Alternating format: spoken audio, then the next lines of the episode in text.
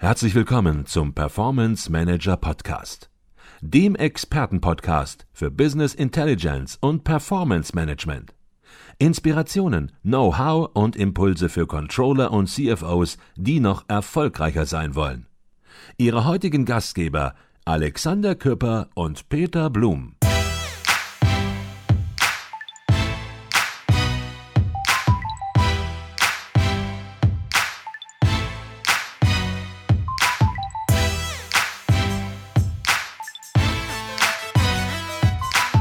Herzlich willkommen zum Performance Manager Podcast. Mein Name ist Alexander Küpper.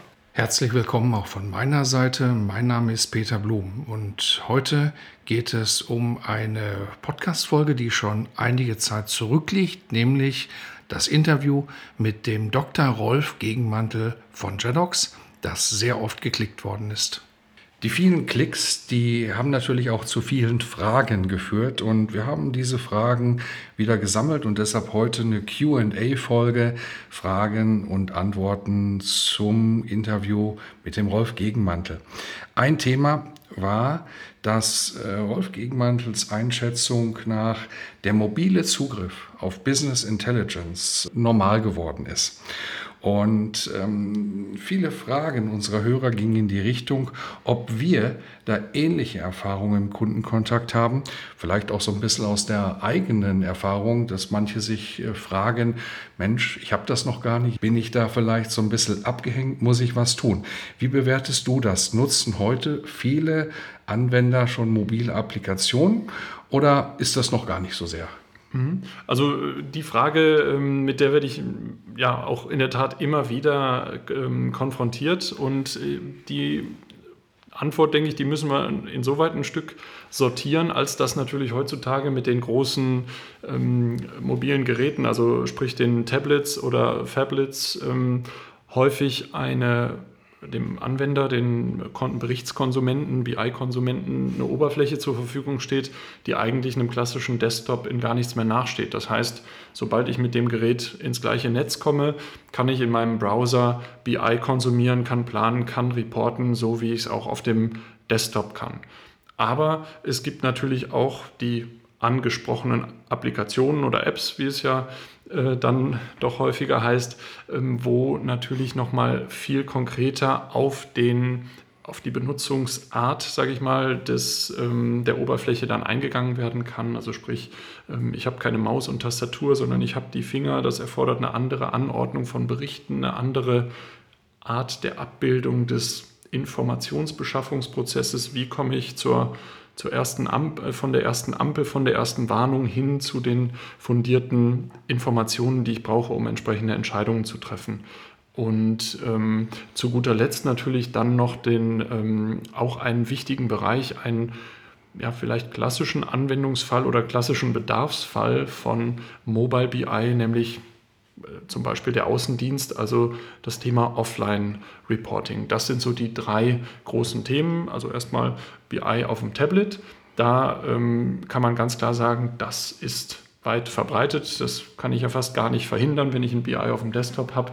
Äh, sobald mein Anwender dann ein Gerät hat, was ähm, ja, wie ein Desktop im Bildschirm bereitstellt, da finden wir natürlich dann häufig Anwendungsszenarien, die mobile ähm, Apps werden dadurch in unserer Wahrnehmung, in meiner Wahrnehmung sehr stark ähm, zurückgedrängt und wirklich auf Spezialfälle ausgerichtet, da wo wirklich das Gros der Nutzer mobil unterwegs ist. Da macht es natürlich Sinn, mobile ähm, BI-Lösungen wirklich auch als solche konkret zu konzipieren. Und der dritte Fall, da wo ich weiß, dass ich wirklich Offline-Reporting brauche, meine Anwender um das, den Begriff vielleicht auch kurz ähm, näher zu bringen, der Anwender ist nicht immer mit dem Internet verbunden. Der Außendienstler fährt ins Hinterland ähm, und besucht seinen Kunden oder ein Außendienstmitarbeiter seinen, ähm, ja, ein, eine Filiale etc., die er betreut und braucht natürlich dann die aktuellen Daten und muss sich darauf verlassen, dass auf seinem Gerät dann die entsprechenden Inhalte auch vorhanden sind. Mhm. Du würdest also schon sagen, und das ist ja ein bisschen was anderes, als was Rolf Gegenmantel behauptet hat, Rolf Gegenmann hat gesagt, die Netze, die mobilen Netze, die sind heute schon ziemlich verbreitet. Man ist eigentlich immer online. Würdest du das aus der Kundenpraxis so bestätigen oder würdest du das ein bisschen differenzierter sehen? Ähm, also ich meine, als Berater bin ich natürlich auch in dem Sinne ein Außendienstmitarbeiter und äh, ja, also die, ähm, wenn wir über die Perspektive sprechen, da bin ich natürlich komplett ähm, d'accord. Ähm, es ist davon auszugehen, dass die mobile Erreichbarkeit, ähm, ja, die wird ausgebaut und ähm, die Daten werden verfügbar sein. Aber es gibt natürlich auch hier und heute schon viele Kunden, die ähm, diese Anforderungen haben und die einfach immer mit diesem Problem konfrontiert sind. Das ist gar nicht immer der Netzausbau, sondern wir haben auch viele Kunden, die ich besuche, wo dann ähm, ja, einfach in ganz modernen Gebäuden mitten in der Stadt durch bedampfte Scheiben der Handyempfang gleich null ist. Mhm. Das heißt, auch hier gibt es natürlich Anwendungsfälle ähm, von Offline-Reporting, die sich aber ähm, ja, letzten Endes dann ähm, ja, oder wo man nicht sagen kann, dass also ich wage da keine Prognose, inwieweit sich das in bestimmten Bereichen ausbreiten wird, sondern ich bin äh, einfach der Überzeugung, dass es uns noch eine Zeit lang begleiten wird und äh, insbesondere BI-Projekte, die angesetzt werden, um hier und jetzt zu helfen, müssen dem einfach natürlich auch Rechnung tragen. Gehen wir auf ein anderes Thema noch ein. Thema JEDOX Models. Da sind wir auch im Gespräch mit dem Rolf Gegenmantel sehr intensiv eingestiegen, sind, ja, ich sag mal, vorgefertigte Software, Bausteine für bestimmte Einsatzgebiete. Ähm, vielleicht kannst du das einfach ein bisschen präzisieren. Was sind überhaupt die JEDOX Models? Mhm, sehr gerne. Also JEDOX ist ja ein, ähm, eine sehr flexible BI-Lösung, die eben ähm, ja, letzten Endes, ich vergleiche das ganz gerne mit einem Lego-Baukasten, also wo wirklich ähm, eine, äh, ein, ein, Füllhorn an Funktionen und Möglichkeiten bereitsteht, mit der ich mir ähm, meine ganz individuelle Lösung zusammenbauen kann, was ja auch viele unserer Kunden tun. Aber es ist natürlich so, dass ähm, ja, ein großer Lego-Baukasten, wo ich alle möglichen Steine gesammelt habe, ich brauche natürlich gescheite Anleitungen oder Blaupausen, um daraus dann wirklich auch was richtig Schickes, was richtig Cooles zu erstellen. Und ähm, das ist natürlich einerseits durch Erfahrung zu äh, erlangen oder auch eben durch Berater. Oder, und da kommen die Models ins Spiel, ich liefere das Werkzeug direkt mit entsprechenden vorgefertigten Lösungen aus, die aber ja trotzdem dann noch Lego-Lösungen sind, sprich, die ich dann auch noch weiter anpassen kann. Und ähm, das genau macht eben auch den Charme der JEDOX Models aus. Es ist eine fertige Lösung, mit der ich loslegen kann, die ich aber ja auch zerlegen kann, ausbauen kann oder auch nachvollziehen kann, wie ist das aufgebaut, um vielleicht dann auch ähm, ja, ähm, parallele Modelle, parallele Lösungen dann entsprechend mhm. aufzubauen. Also das heißt, wenn ein Thema beispielsweise ist, seine Kostenrechnung zu analysieren, dann gibt es da ein fertiges Kostenrechnungsmodell. Es gibt dann ein Vertriebsmodell, das heißt, wenn es darum geht, die Vertriebsdaten zu analysieren, ein HR-Modell, äh, wenn es darum geht, die Personaldaten entsprechend zu analysieren. Ähm, wie siehst du das? Treffen diese Models, treffen die jetzt genau die Erwartungen der Anwender, erwarten das die Anwender und sagen, gut, dass es die gibt. Ähm, wie wirst du das differenzieren, vielleicht auch in erfahrene und weniger erfahrene Anwender? Ja, genau. Also eine Differenzierung ist hier, glaube ich, unerlässlich. Nicht unbedingt in erfahrene und unerfahrene Anwender, sondern eher vor allen Dingen auch in ähm, einerseits die Anwender, die schon eine JEDOX BI-Lösung im Einsatz haben und andererseits Anwender, ähm, ja, wo die Implementierung einer JEDOX-Lösung erst ansteht. Ähm, diese Differenzierung macht meines Erachtens Sinn, weil wenn ich noch gar keine fertige oder noch gar keine Lösung habe, dann sind die JEDOX Models einfach ein, ein super Startpunkt. Ich habe fertigen Business Content, wie eben schon geschildert, kann ich den dann auch selbstständig noch anpassen, wenn ich vielleicht der Meinung bin, diese oder jene Struktur möchte ich ein bisschen anders haben, aber das beschleunigt das Projekt natürlich massiv. Ich kann sofort in die Themen einsteigen und kann mich vielleicht dann noch mit einem Feinschliff befassen, aber ich habe den ganzen ähm, Aufbauprozess damit quasi signifikant abgekürzt. Und dann gibt es natürlich andererseits, wie gerade ähm, geschildert, diejenigen, die vielleicht schon seit viel früheren JEDOX-Versionen dabei sind, die ihre eigene JEDOX-Lösung aufgebaut haben, aber vielleicht noch keine HR-Lösung, ähm, HR-Lösung ähm, im, im, Einsatz haben, wo sich dann natürlich die Frage stellt, macht das Sinn, das ähm, JEDOX-Model zu verwenden? Und ähm, da fallen die Antworten sehr unterschiedlich aus, weil je nachdem, auf welche Art und Weise ähm, das bisherige Modell aufgebaut wurde, die bisherigen Prozesse, ähm, selbst wenn die ähm, ja, JEDOX-Models mit einem ähm, fertigen Design auch daherkommen oder gerade deswegen muss ich natürlich gucken, wie viel Aufwand ähm, macht es mir jetzt, die vorherige Welt und die neue Modelwelt dann zusammenzubringen.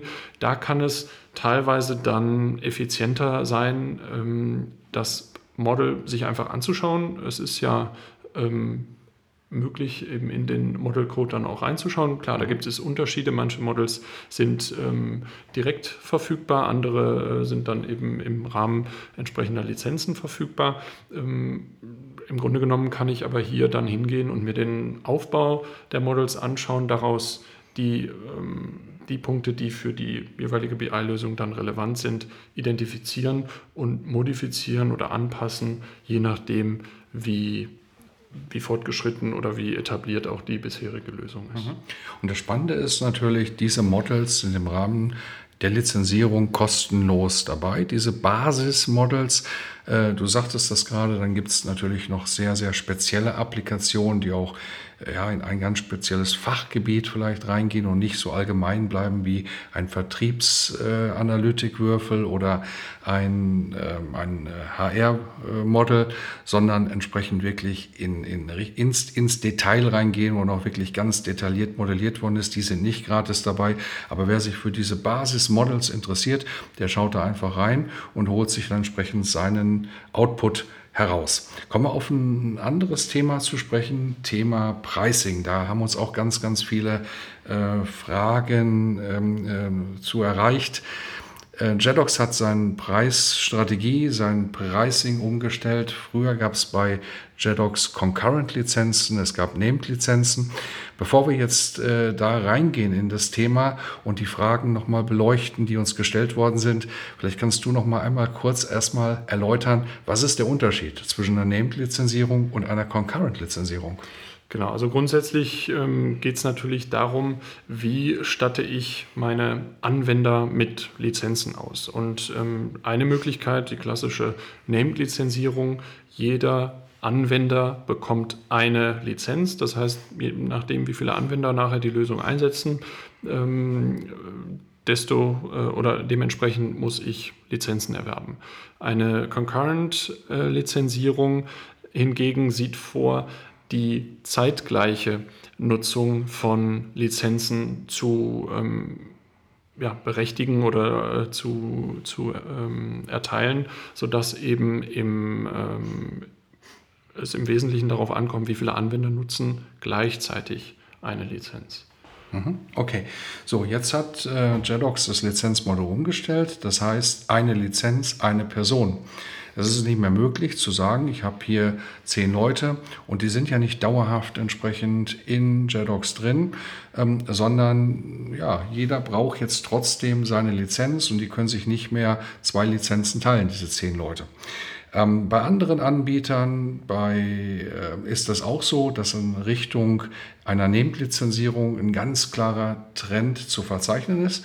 Gibt allerdings auch andere Anbieter, wie beispielsweise CubeWare, wir haben das in einer der letzten Podcast-Folgen aufgehört, die entsprechend Concurrent-Lizenzierung hochhalten und sogar ja, Werkzeuge, wir haben über die TM1-Datenbank im Podcast, im, im CubeWare-Podcast gesprochen, die eigentlich gar nicht named lizenzierbar sind, über ein CubeWare-Modell named, äh, Concurrent andersrum, genau. andersrum, genau, Concurrent lizenzierbar sind. Wie würdest du jetzt dieses Thema in Richtung Kundennutzen einfach mal einordnen? Sind Kunden, wenn sie hören, Mensch, es kann nur noch named lizenziert werden bei allen Gründen, die Rolf Gegenmantel erwähnt hat im Podcast.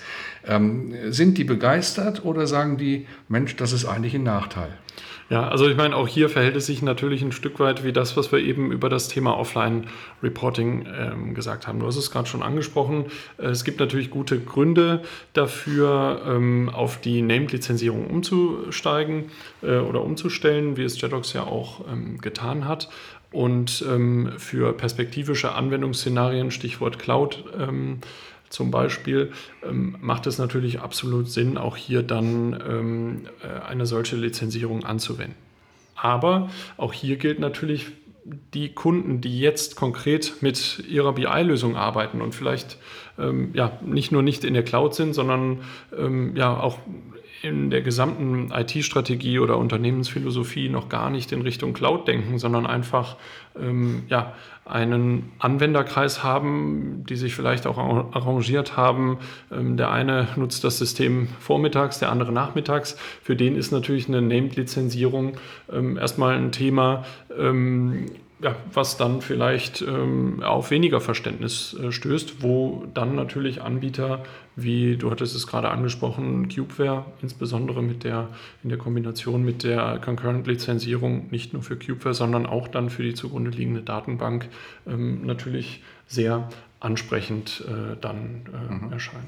Wobei, man darf das Thema natürlich auch dann nicht zu eindimensional sehen, nicht nur in Richtung Named oder Concurrent, sondern es gibt natürlich auch unterschiedliche Lizenztypen. Es gibt Volllizenzen, Absolut. es gibt Planerlizenzen, es gibt Viewer-Lizenzen, es gibt Mobile-Lizenzen und die sind ja auch alle unterschiedlich bepreist. Das heißt, jemand, der nur sporadisch entsprechend Berichte liest, der muss natürlich keine Volllizenz haben für mehrere tausend Euro, sondern kann sich auch für kleineres Geld entsprechend einen Viewer besorgen, der dann nehmend äh, lizenziert ist und kann von der Seite entsprechend natürlich das Preis-Leistungs-Verhältnis für die Lizenz entsprechend auch an der Stelle optimieren. Ja, absolut richtig. Also das muss man ähm, natürlich andererseits dann auch sagen, wenn man wirklich dann konkret rechnet, dann ist es natürlich so, dass die Named-Lizenzen ähm, deutlich günstiger zu haben sind als die Concurrent-Lizenzen.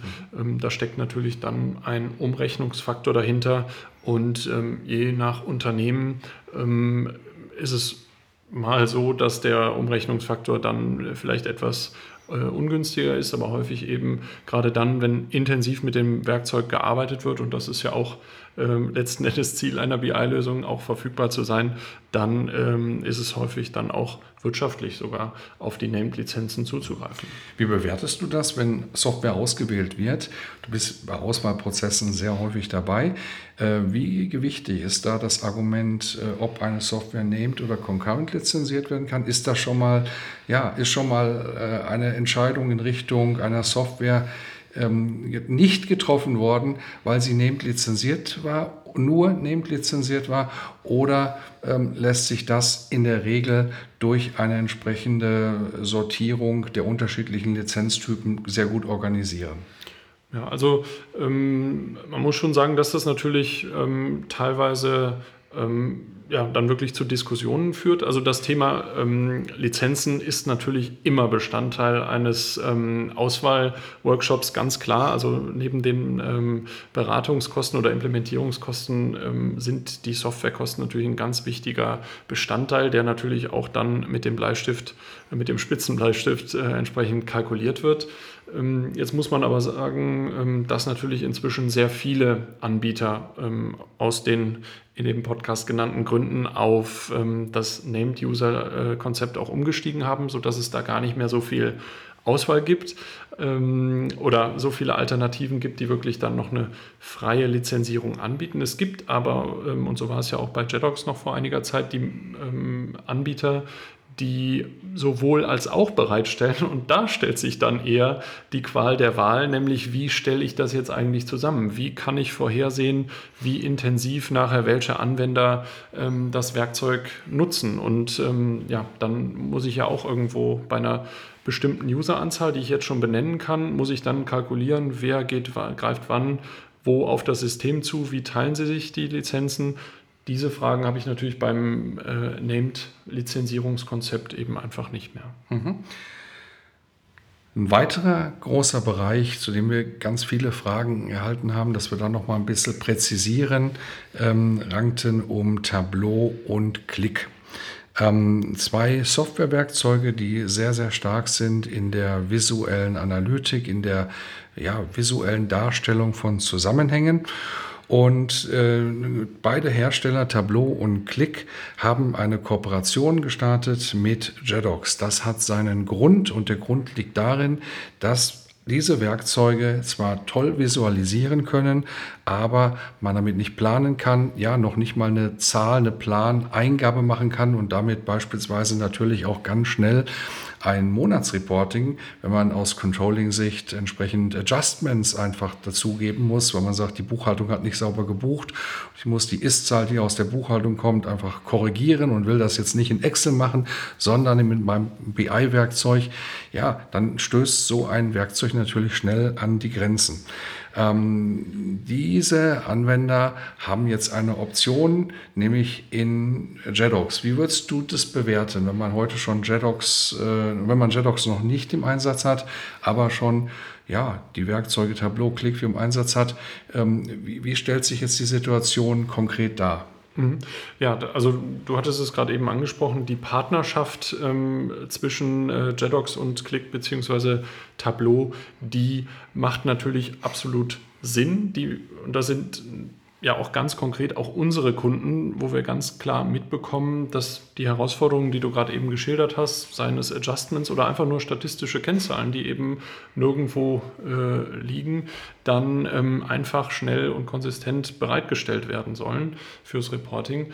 Da ähm, haben wir natürlich dann inzwischen oder eben mit dieser Kooperation jetzt eine Antwort, um eben in der Lage zu sein, bei ähm, Tableau oder ClickView ähm, Projekten, von uns, die ähm, diese Werkzeuge im Einsatz haben und dann eben ja, eine statistische Kennzahl kriege ich vielleicht auch äh, noch über eine Excel-Datei in die beiden äh, Werkzeuge rein, aber sobald es um etwas ähm, äh, ja, ähm, detailliertere Eingaben letzten Endes geht, um da dann mit, einer, ähm, mit dem schlanken, eben angesprochenen Lego-Baukasten bzw. konkret JEDOX hier dann eine solche Lösung, um Planungsfunktionalitäten zu erweitern und die natürlich dann auch mit ähm, ja, Reifen der Lösung dann auch entsprechend auszubauen. Mhm. Der Rolf Gegenmantel hat das im Podcast ja sehr, sehr genau beschrieben, wie die beiden Werkzeuge oder die drei Werkzeuge, muss man sagen, jeweils zusammenwirken. Ähm, wenn wir das mal andersrum rangehen, das, angehen, das Thema, und äh, wir sehen jetzt denjenigen, der äh, Jetox hat, und der bekommt natürlich auch mit, dass es da eine Kooperation gibt. Ähm, wie dringlich siehst du das für diesen Anwender, für, diesen, für dieses Unternehmen, das Jedox im Einsatz hat, nun in Richtung Tableau oder ClickView zu schauen? Mhm. Ja, natürlich gibt es auch da die Fragen. Also JEDOX-Projekte, ähm, Kunden von uns, die JEDOX im Einsatz haben, wo dann ähm, zum Beispiel der Geschäftsführer oder der Controllingleiter auf mich zukommt und sagt, hey, ich habe ähm, äh, gesehen bei einem Kollegen, wo auch immer, ähm, gesehen, der hat ClickView, Tableau, Power BI oder eben ein solches analytisches Visualisierungswerkzeug im Einsatz und die, der Detailgrad und die ähm, Schnelligkeit ähm, bei der Erstellung von tiefergehenden Analysen, gerade zum Erkennen von Zusammenhängen und auch zum explorativen Erarbeiten von Fragestellungen, ähm, da scheint mir das einfach viel schneller und flexibler. Wie kann ich das, gibt es da was von, von Jedox? Und ähm, da gibt es eben jetzt dann ähm, mit dieser Partnerschaft eben auch eine Antwort. Du hattest nach der Wichtigkeit gefragt.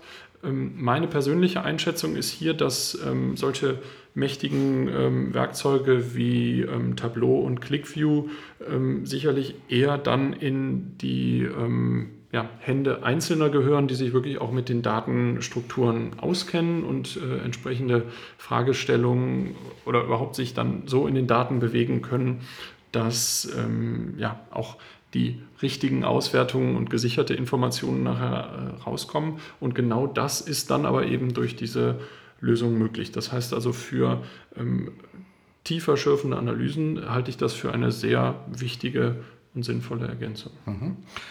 Das war eine QA-Folge zum Podcast mit Rolf Gegenmantel. Viele Fragen haben wir erhalten. Ähm, ich danke dir zunächst mal für deine auch mich. persönliche Einschätzung mancher Dinge.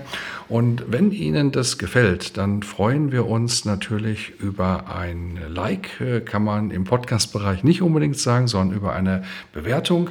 Ich sagte das an anderer Stelle schon mal. Ein, bewerten Sie so, wie Sie es mögen, aber am liebsten ist uns eine 5-Sterne-Bewertung, weil im Podcast-Bereich eine Bewertung weniger als 5 Sterne schon nicht mehr ganz so gut ist, aber bewerten Sie uns entsprechend so, wie Sie es mögen und schreiben Sie entsprechend auch etwas. Ähm, das ist uns, äh, das ist Feedback, das wir genießen, ähm, bei dem wir dann auch entsprechend merken, was Ihnen wichtig ist. Und ja, das äh, genau ist das Thema, dass wir hier Inhalte bringen, die für Sie interessant sind. Und wir merken das an den vielen Fragen, die wir erreichen, die, die uns erreichen, äh, dass dieses Thema, das Thema JEDOX, ein Thema war, das auf den Nägeln brannte. Ich bedanke mich nochmal bei dir sehr herzlich. Dankeschön.